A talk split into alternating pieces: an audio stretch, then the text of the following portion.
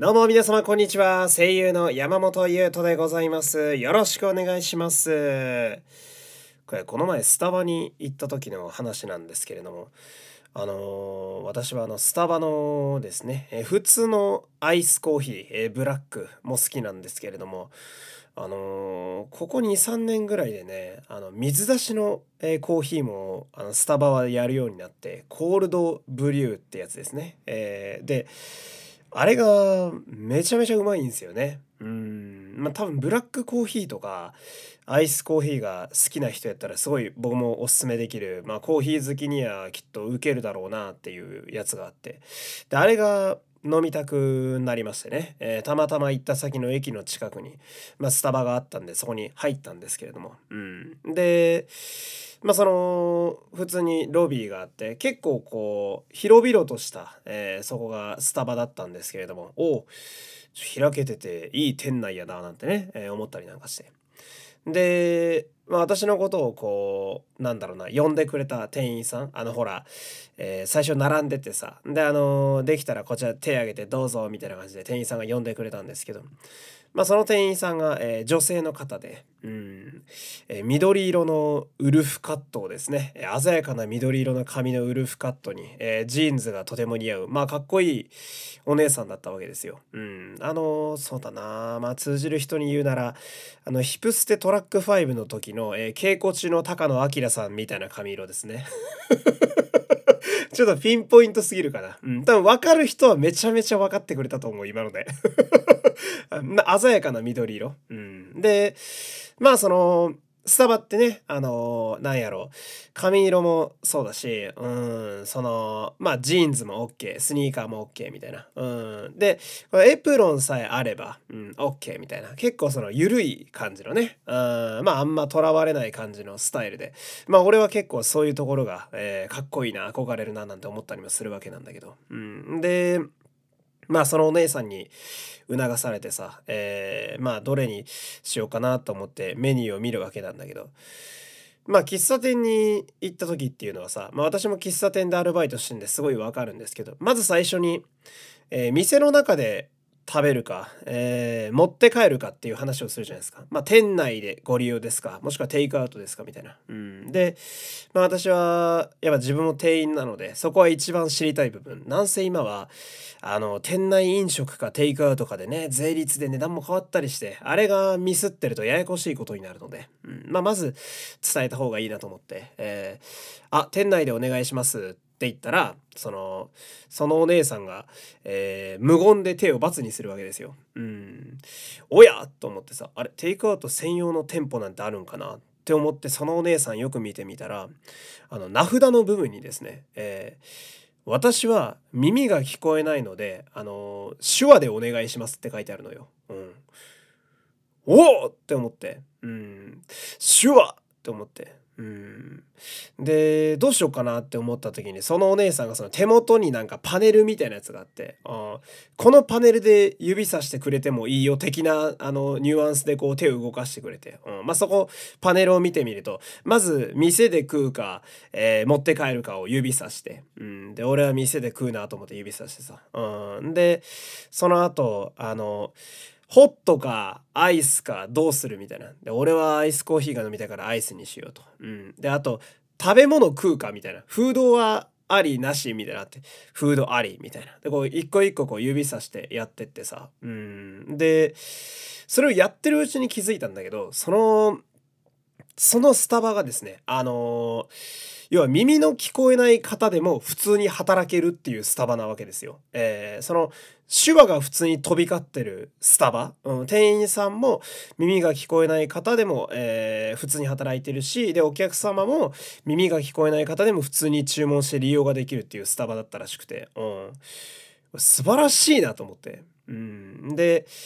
まああのめちゃめちゃねあのスムーズにいくんですよ注文まで。で俺あの抹茶のスコーンとかも頼んであのヒーティングってね温めるやつまでやってもらって、うん、でまあ一連あってさ。でお金どうやって払うみたいな。ここに支払い方法あるよみたいな感じで指さしてくれたから。あじゃあ俺 D 払いでっつって D 払い指さして、うん、で俺はこれをねこのあの一連の注文をやりながらふと思ったことがあって。なんか俺もその指さすだけでは申し訳ないなというか、なんか、せっかくだからなんか手話で返してみようかななんて、えー、思ったりましてさ。うん。で、お姉さんがあの抹茶のスコーンを持ってった時がチャンスですよ。うん。その、もうすぐ入れたよね。Google で。手話ありがとうって。うん、手話でありがとうって何て言うのかなみたいな。うん、で、その場で調べるとさ、まあ手元でこう見て、あ、なるほどみたいな。その手話で言うありがとうはね、あのー、逆スペシウム構成みたいな感じなんですよ。全然伝わんねえか。あのーまあ、左手を、あの、胸のあたりで、あの、志村けんさんのアイーンみたいな手にして、で、えー、右手を、えー、立てて、あの、スペシウム光線の、えー、立ててるみたいな、手をこう立てる、すまんっていう感じね。あー、すまんっていう感じのあの、右手を立てるこの、えー、お坊さんの祈りみたいな手を左手の甲から上に上げる。これがありがとうっていう手話みたいなんだけど、そう調べたら。うん。で、お、来たと思って。うん。これは、あの、ちょっとお姉さんが帰ってきた時に一発かまして、うん、俺も席に行ってみようかなみたいな。わからないけど、この手話だけはかませそうな気がすると思って。うん。で、こうなんだろう今のモーションを覚えながらさもうお姉さんがあのいろいろこうコーヒー準備とかしてくれてる間にもうあの気づかれないように手元でも逆スペシウム何度もやったよね。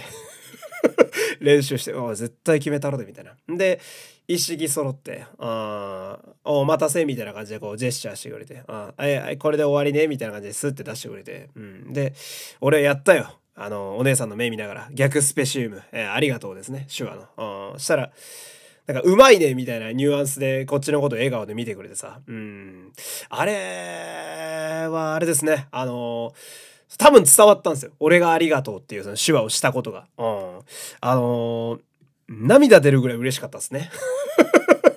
うん。あのー、なんだろうね。あの不思議だなと思った。なんか人間、まあ同じ人間だけど、その、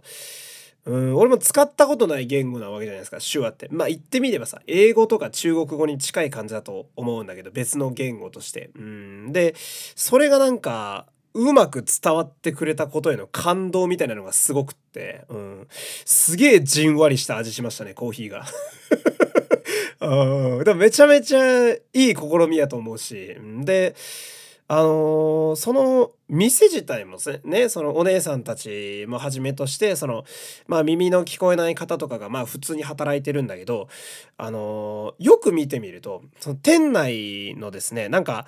あのー、壁とかに結構アートとかイラストとかいろいろ貼ってあってそれもよく見ると全部手話の勉強になってたりするんですよ。なんか草っていう手話はこうです。とかさ、うん、どういたしましてはこうですみたいなのが書いてあってなんかなんとなくスタバで座ってるだけでその手話の勉強ができるし、うん、であとなんか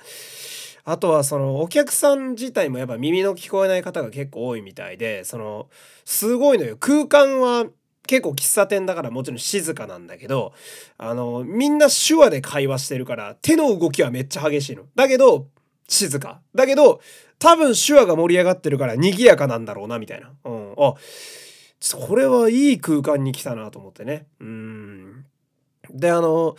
あまりに気になったから、えー、その店にいる間にね、抹茶のスコーン温めてこれめちゃめちゃうまいんだけど、これを食べながらコーヒー飲みながらいろいろ調べてみたんだけど、どうやらその店ではその筆談とか、うん、あと、まあ手話ができない方向けの、うん、さっきの俺が使ったような指差しパネルだとか、うん、あと何て言うの、まあ、紙に書くこともできるしその日本語とか言語が違う人でもあの要は筆談でできるそのトリリンガルぐらいの方とかもいらっしゃるみたいで、まあ、要はそのどんな人間でも普通に普遍的に使える喫茶店としてそこは存在してるわけですよ。うん、いや素晴らしいなって思ったね。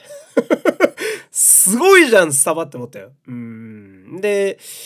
調べてみたら東京だとその店舗しかないらしいんだよ。なんか世界中に結構いろんな店舗があって、で、大阪かどっかにもあるらしいんだけど、うん、都内やとその駅のその店舗しかないらしいんでね、えー、気になる方は、あの、ぜひ調べて、えー、行ってみていただけると。うん、なんか、結構、おおこういうとこもあるんだな、みたいな。うん。すごい感動するし。あと、その、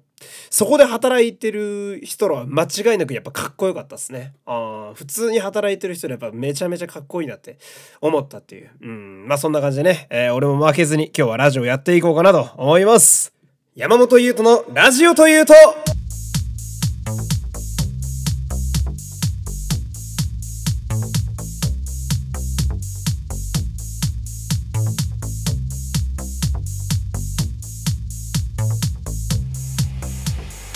改めまして皆様こんにちは。声優の山本優斗でございます。熱い推し語りに定評がある私がラジオで飯を食うことを目標にお届けする山本優斗のラジオというと第57回配信よろしくお願いします。いや俺はあれだったね。その手話のスタバに行った時にねまあその言語さえ覚えたりだとか、うん、あとこういう風に、えー、職場のね、うん、まあ体裁というか、えー、形をちゃんと整えてあげれば、まあ、どんな人間でも利用できる、えー、場所って作れるしでどんな方でも働ける環境ってちゃんと整えられるんだなっていうのにすごい感動したんだけど同時に思ったのがそのまあ私なんていうのはさ、えー、声優という声で飯を食おうとする道を選んだ人間なわけなんだけど耳の聞こえない方にそのまあ俺の声だけじゃなくても例えばラジオの面白さだったりうんあとはうんまあ喋りの面白さみたいなやつうんこれってどうやったら伝わるんやろうかっていうのはちょっと結構真面目に考えたりしましたね。うんまあ、それこそラジオのトークを手話でするかってそうするとラジオって耳で聞くものだしなみたいなそういう方々がラジオっていうメディアを楽しむにはこれからどうすればいいんだろうかとかちょっとそういうとこも考えたりなんかして、うん、まあでもなんか自分的にこう一つね、うん、知見が広がるというか、え非常にいい体験をさせていただいたなみたいな、うん、まあ驚いたのが、うん、そのやっぱまあその私を相手してくださったその緑の髪高野明さんみたいな、緑の髪の、お姉さんなんですけどめちゃめちゃ仕事の手際がいいんですよ。本当に。あのー、俺が指さしてるだけなんだけどもう何でもかんでも全部汲み取ってはやってくれるしこっちもストレスなくあのー、まあお食事が出てくるっていうのが行くわけなんだけどさ。だからもう一回行きたいよね。もう一回行ってちょっとコーヒー飲みたいなって、えー、思った。その駅までわざわざ行く価値はあるなと思ったり、え、したんでね。まあ皆様もぜひ、え、気になったら行ってみてほしいんですけど。えー、今日はお便り読みましょうか、え、いつも皆さんね本当にありがとうございます。山本さんこんにちは。こんにちは、えいつもラジオ楽しく聞かせていただいています。ありがとう。東ミュ、えミュージカル刀剣乱舞の新作がミュージカル刀剣乱舞 GO オンステージのため、えマシュマロを送らせていただきました。山本さんがお好きなサミダレ号も武前号も出陣しますというね、えー、お便りが来ております。ありがとうございます。いや皆様ねこれなんですよ。えー、あのーまあ私がね、ちょこちょここのラジオで喋っている、え、ミュージカル、刀剣乱舞というね、えー、あれの、まあ、新作ですよ。うん、次の公演が昨日発表になっておりましてね、えー、まあ私の、その、好きな方々が出るということで、えー、その、私が、えー、っと、初めて見たわけではないんだけど、その、なんだろうな、実際に公演がやっている、リアルタイムに公演をやっている期間に、配信で初めて見たミュージカル刀剣乱舞が、東京心覚えっていう作品で、ちょうどコロナ禍真っ只中ぐらいの、えー、まあ、あの舞台だったんで、それもすごい私印象的だったんですけど、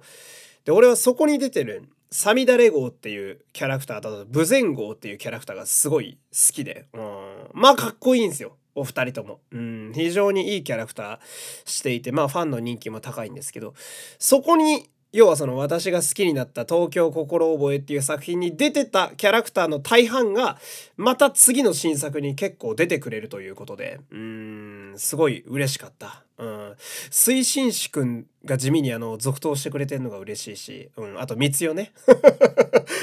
三代って三代っていうのかな？三代って言うよねみんなね。うん。三代好きなんだよなあの、三代の、三代ってライブパフォーマンスやばいじゃないですか。いや、みんなやばいけど、うん。だから、すごいいいなって思うし、あと、小手切り号いんの地味に嬉しい。うん。この、なんか、ミュージカル刀剣乱舞というか、えー、この日本刀の世界では、ほにゃらら号っていうね、江戸の絵って書いて、ほにゃらら号って書く、えー、方々がいるんですけれども、で、これ刀剣乱舞にも、えー、なんちゃら号みたいなね、えそういうくくりみたいな感じでいて、これの大半が次出てくれるんですよ。えーその共演もなんかすごい楽しみやなと。うん。あとなんか、タイトルがですね、えその、なんかミュージカル刀剣乱舞ってパッと見、読めねえよとか、うん、漢字読めねえよとかさ、うん、ほにゃららのほにゃららみたいなやつが結構多かった、えー、私記憶なんですけれども、その、Go on stage っていうね、オンステージはひらがななんですよ。うん、なんか、おおなんか、急にポップなタイトル来たやんみたいな。えー、でもなんかこの辺りも今までにない異色な感じなんで、えー、非常に楽しみです。うん、また、そうだな、映像かな。映像で見させていただきたいかなと。まあ、あの、現地のチャンスあるんやったら現地行きたいですけれども、うん、東美はチケット激戦なので えー、ご縁があればな、なんてね、思いつつ、すごい楽しみでございます。えー、そんな感じで、えー、ちょっとね、冒頭のトーク長くなっちゃいましたけれども、え今日も最後までお付き合いよろしくお願いします。番組ではお便りを募集しております。概要欄のマシュマロからメッセージを送ってみてください。Twitter でのつぶやきもお待ちしております。番組ハッシュタグは「ハッシュタグラジオ」です。ラジオの「お」は山本優斗の「優」の部分です。俺様とお前らでラジオ作っていこうぜ。お待ちしております。山本優斗です。よろしくお願いします。あのまあ、このラジオをですねよく聞いてくださっている方はねうんもういいよっていうぐらいの事実やと思うんですけどもあのまあ私ってそのゲームがめちゃくちゃ好きじゃないですか。うん、あのできればそのまあいろいろありますよ。今私も夢があってこうラジオでねご飯食べたいなっていうか、えー、声優でいろんなお仕事やってみたいなみたいなそのあとは、えー、せっかく声の仕事に就くことができたんだったらまあ地元福井県、えー、地元が好きなので、まあ、福井県を PR するような、えー、そういうナレーションだったり CM だったりに参加できたら幸せだなとかまあ私もいろんな夢を持って、えー、日々こう野望と共に生きている人間ですよ。ま、だけど最終目標はっていうとその何もせず家でゴロゴロしながら永遠にゲームをしていたいんですよ。めちゃくちゃゲームだけしててほんと何も言われないような人生であの死んでいきたいんですよ。俺は。うんあの棺桶にゲーム機入れてほしいんですよねマジでね。うん。実際やろうと思うと今の葬儀屋さんに止められるやつね。うん、でそのぐらいゲームが好きなわけです。であのー基本的にどんなゲームも好きなんですよ。ジャンル問わずというか、えー、最近は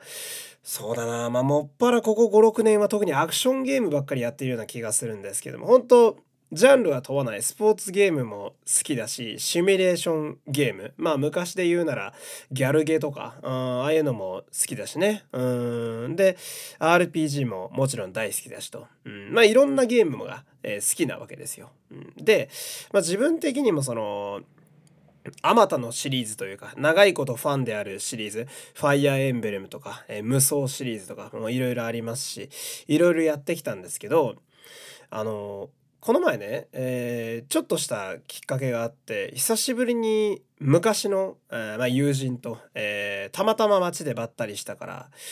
まあそれこそ喫茶店でも入ってさ「おおななんやなんやこんなとこで」みたいな「ちょちょっと飯でも行こうや」みたいな「コーヒーでも飲もうぜ」みたいな言ってまあ喋ってたんだけどさそこで、まあ、その人もゲーム好きなんですよ。うん、私と同じ感じで結構いろいろ未だにゲームやってる人で。でそこで俺質問されて「おお!」ってなったことがあったんだけどその「お前オンラインゲームってあんまやらないよな」って言われてさうんそうオンラインゲームはやらないんですかっていう感じのまあ質問だったわけなんだけど俺これね意外とやらないのよオンラインゲーム。うん、でその全くやらないことはないんですよ。えー、あのやるタイプとやらないタイプに分かれていてどういうタイプかっていうとそのオンライン対戦で、えー、バチバチに、あのー、地球上のどこかにいる他人と戦うタイプのゲームは、俺は本当にやらないのね。本当にやらないのよ。うん。で、あのー、そうじゃないタイプのオンラインゲームは結構やるんですよ。まあ、例えば、モンハンとかさ、あれは最大4人でさ、その知らない人らと協力して巨大なモンスターを倒すっていうゲームですよ。だから、まあ、変な話別にプレイヤーキラーというかさ、プレイヤー同士で戦うことはないわけよ。同じでかいモンスターを倒すという目標に向かってみんなで走っていくタイプのゲーム。うん。あと他にも、俺らの世代、えー、まあ、今年30前後の方やと、うわ、懐かしい、久しぶりに聞いたわっていうタイトルやと思うんですけど、あ、メイプルストーリーってあったじゃないですか。メイプルストーリー、懐かしいよね、メイプルストーリーね。あの、横スクロールのゲームで、その、昔、劇的に流行ってアニメとかにもなった、えー、横スクロール 2D ドット絵の、えー、すごい俺はあの、あのキャラのグラフィックとか温かみ大好きなんだけど、そのゲームがあって、そのメイプルストーリーっていうゲームは、その、仲間同士協力するっていう、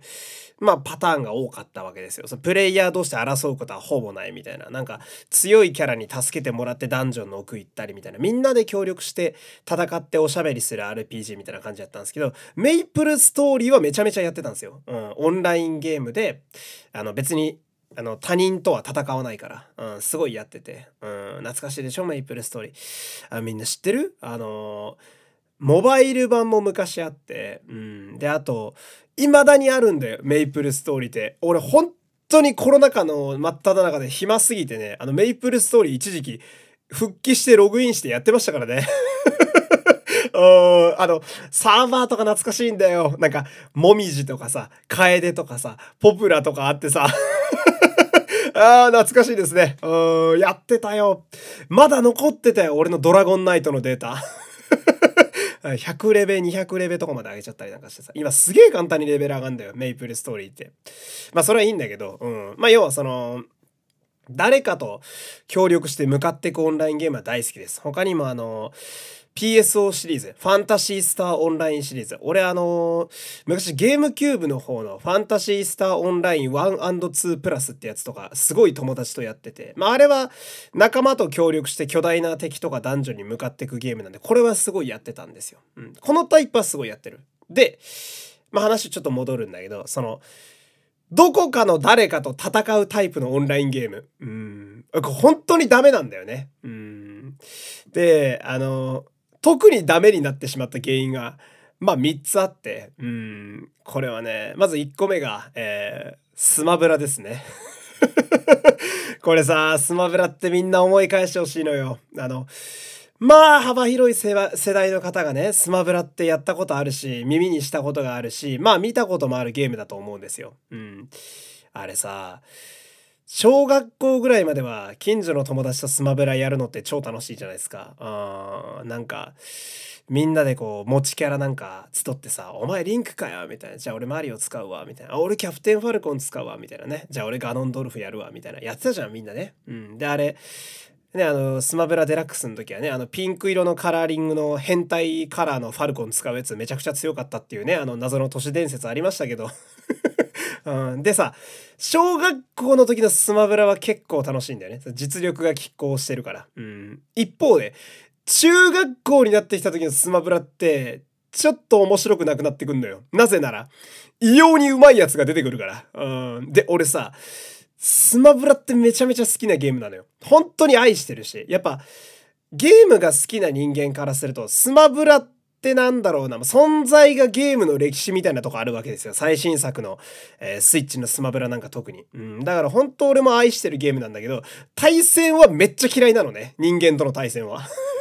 なぜなら勝てないから。うん、本当に勝てない。なんかあれ、異様に上手いやついるじゃん。格ゲーとかってさ。なんか、陣地を超えたスピードでこっちの攻撃避けてさ、えげつないコンボ叩き込んで負けるだろ？うん。ああいうゲームだけは本当にその、それこそゲーム実況で梅原さんとかがやってるようなゲーム実況を見てる方が楽しい。うん。だから、で、これを今スマブラってオンラインで対戦できるんだけど、たまーにオンライン潜ってやると、びっくりするぐらいボコボコにされんのよ。うん。スペインのガノンドロフとかにさ、俺の大好きなファイアーエンブレムの主人公で一番好きなアイクってキャラがいて、スマブラにもアイクがいるんだけどさ、アイクで頑張るのに全くダメージが与えられないのよ。うん。ヨーロッパの奴らにボコボコにされんのね。うん。もうめちゃめちゃ嫌でさ。うん。で、まあ、他のゲームで言うと、えー、他にもあとは FPS ですね。えー、まあ、エイペックスとか、フォートナイトとか、今有名でしょうか。えー、あの、銃で撃って、あの、敵を倒して、えー、そのキル数で競うタイプのゲーム。うん。あれも俺めちゃくちゃ苦手でさ、うん、その、小中学校ぐらいの時に、私弟がいるんですけど、二つ下にね。うん、その、弟が、あのー、FPS 得意なんですよ。どっちかっつうと。俺は本当に FPS は苦手で、うん、なんか、なんでしょうね、ヘッドショットとかうまくいかないんですけど、うん、で、まあ、小中学校の時なんてさ、家にいるとやっぱ対戦ゲームとかやると相手は弟なわけじゃないですか。うん、で、弟は本当に FPS のセンスがあって、あのー昔ね、サムスが出てくるメトロイドの、えー、プラ、メトロイドプライムダークエコーズってゲームがあって、ゲームキューブだったかな？のゲームがあるんだけど、あの、対戦モードあるんだよね。えー、サムスって、あのー、なんだろうな、あの、コブラ、スペースコブラみたいに右手がサイコガンみたいになってて、あの、バンバン撃てるタイプのキャラなんだけど、その自分でサムスを操作して対戦ゲームが楽しめるっていうモードがあってさ、うん。引くほど勝てなかったもんね。弟が死ぬほど強いのよ。FPS 上手いから。んでさ、やっぱ兄と弟で同じ部屋でやっててさ、兄がずっと負けてるってことはさ、兄のプライドがズタズタなわけだから、俺の機嫌はどんどん悪くなるでしょ うん、不毛な喧嘩とか起こったりなんかしてさ。で、いい思い出がほんとなくて、うん。で、未だにその、まあゲーム実況の花形ですよね。エイペックスとかフォートナイトなんていうのは。うん。全然できないもんね。だから同じ理由でスプラトゥーンも全くできないのよ、俺。人に向かって銃撃つゲームダメで。うん。で、他にも、えー、このタイプのゲームで言うと、えー、ポケモンですね。えー、ポケモン。まあ、ポケモンはみんな知ってるでしょうね。あの、交換とか対戦とかでいるじゃないですか。うん。で、やっぱあれってでさ、その、これ、ポケモンもね、あの、ガチ勢ってのがいるわけですよ。うん。で、まあ、なんだろうな、あの細かく説明すると、あの、ラジオが終わってしまうので、まあ、端的に説明すると、その、能力の振り分けとかを、あの、ガチでやる人らがいるわけですよ。まあ、私も多少はやるんですけど、推しポケモンとか、アブソルとか、えー、ハッサムとか、キリキザンとか、好きな奴らはちゃんとパラメータ振って、えー、自分だけのチームを作るわけなんだけどさ、うん。で、あれ、絶対勝てるタイプの強いポケモンばっか使う、いわゆるガチパ？ガチのパーティー？えー、えー、で、あのー、能力値をちゃんと振り分けるタイプのガチ勢がたまにいるんだけど、その対戦で勝つためだけのポケモン 6, 6体を揃えるみたいな。あの、ガブリアスとかね。トゲチックとかね。いや、そういうのばっか、トゲキッスが、えー、ばっか育てるみたいな。いて、でさ、あの、俺はポケモンはどっちかっていうと、まあ、ステータスの振り分けはガチでやるけど、あの、キャラのチョイスは趣味なんですよ。うん、その俺悪タイプと鋼タイプが好きだから、あのー、気がつくと手持ちが悪と鋼ばっかになって、うん、そのさっき言ったアブソルとか、まあ、キリキザンとかそういうタイプのやつばっかになっちゃうから、敵にバシャーモとか、その炎格闘系がいたら一瞬で負けるようなパーティーに毎回なるのよ。もうこれはしょうがない。うん、磁場コイルとか入れるんだけどさ、うん、ブレイズキックで全員沈んでいくのよ、俺のパーティーは。スカイアッパーとか。まあこれはしょうがない。まあこれはいいんだけど。で、あのー、昔ね、えー、大学生の時ですかね、あのー、えー、っとね、ジャンプフェスタって言ったんですよ。あの、週刊少年ジャンプがやる、えー、ジャンフェスですね。えー、っていうのが東京ビッグサイトであって、で、そこで、あのー、ポケモンの大会があったんだよ。うん、ポケモンの大会が。うん、なんかその、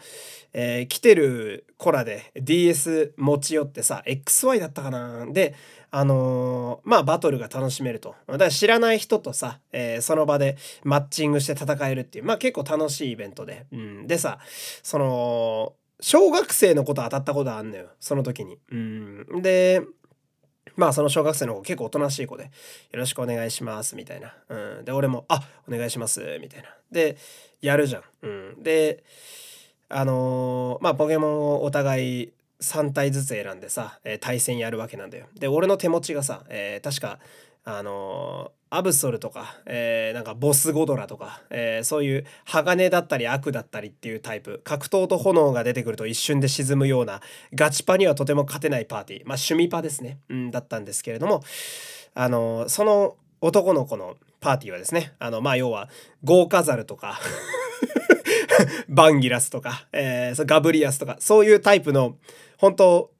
えげつないほど強いやつしか出てこなくって。うん。で、俺何が言いたいかっていうと、その、小学4年生ぐらいの子に、あの、手も足も出ないぐらいボコボコにされて。うん。で、俺はその時は本当に短期でしたから、えー、もう、もうあの、マジ切れ寸前ですよ。プライドも何もないっていうね。うん。小学生の子にギタギタにされる二十歳っていうね、その、半分ぐらいしか生きてない子にボコボコにされる人生の先輩っていうのを、えー、味わってきたわけなのよ。うん。で、今、えー、3つほどね、あのエピソードを並べたわけだけど、スマブラと FPS とポケモンと。うん。で、ここで俺が何を言いたいかっていうと、その、なぜ私がオンラインゲームで人と対戦するタイプのゲームをやらないかっていうことに対する答えなんだけど、これは、その、その、まあ私ゲーム大好きで、えー、小学校1年生の時から、えー、ゲームボーイカラーを手に入れたあの日からゲーマーとして生きてるわけなんだけど、その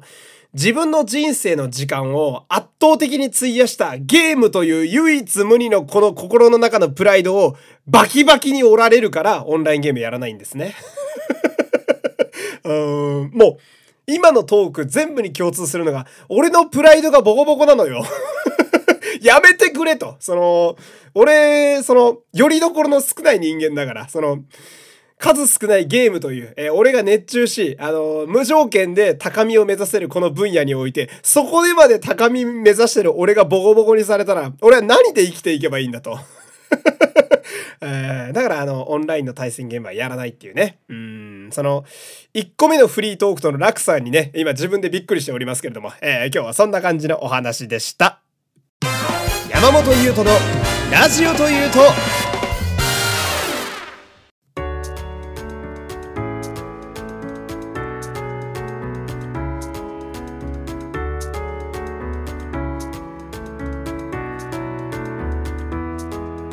はいエンディングです。というわけでね、えー、今日ももう終わりなわけなんですけれども。あの冒頭のトークがねちょっといいこと言ってるかのような、えー、お昼のラジオのようなテンションでえー、でお便りが来てあの刀剣乱舞の話になったからね「ああ俺最高なんだよこれは」みたいなね。急にオタク思いっきり入って。ん？で最後にあのゲームがねみたいなね。対戦ゲームをボコボコにされるんすよっていうその うん、話題の振り幅どうなっとんねんって自分で思いますね。うん。まあまあまあでもこういうのもね自分で言うのもあれだけどやっぱラジオの楽しさやと思うんですよ。そのパーソナリティのさなんか自分で言ってて恥ずかしいな。まあでもなんかいろんな方面がね、えー、見られるのがまあ喋りの良さやと思うし。まあまあまあまあまあ、まあ、こんな感じでね、えー、思った以上に楽しいラジオに今日も、えー、なったわけなんですけども。でまあ世間的にはね夏休みに入ってきているということもありますけどなんだか。また世の中がちょっとざわつきだして流行り病がえらいことに、え、なりつつあるので皆さんもね、えー、ぜひ健康にだけは、え、お気をつけてお過ごしいただければと思います。というわけで、え、今日も最後までお付き合いありがとうございました。お相手は山本優斗でした。また次回。さよなら。さよなら。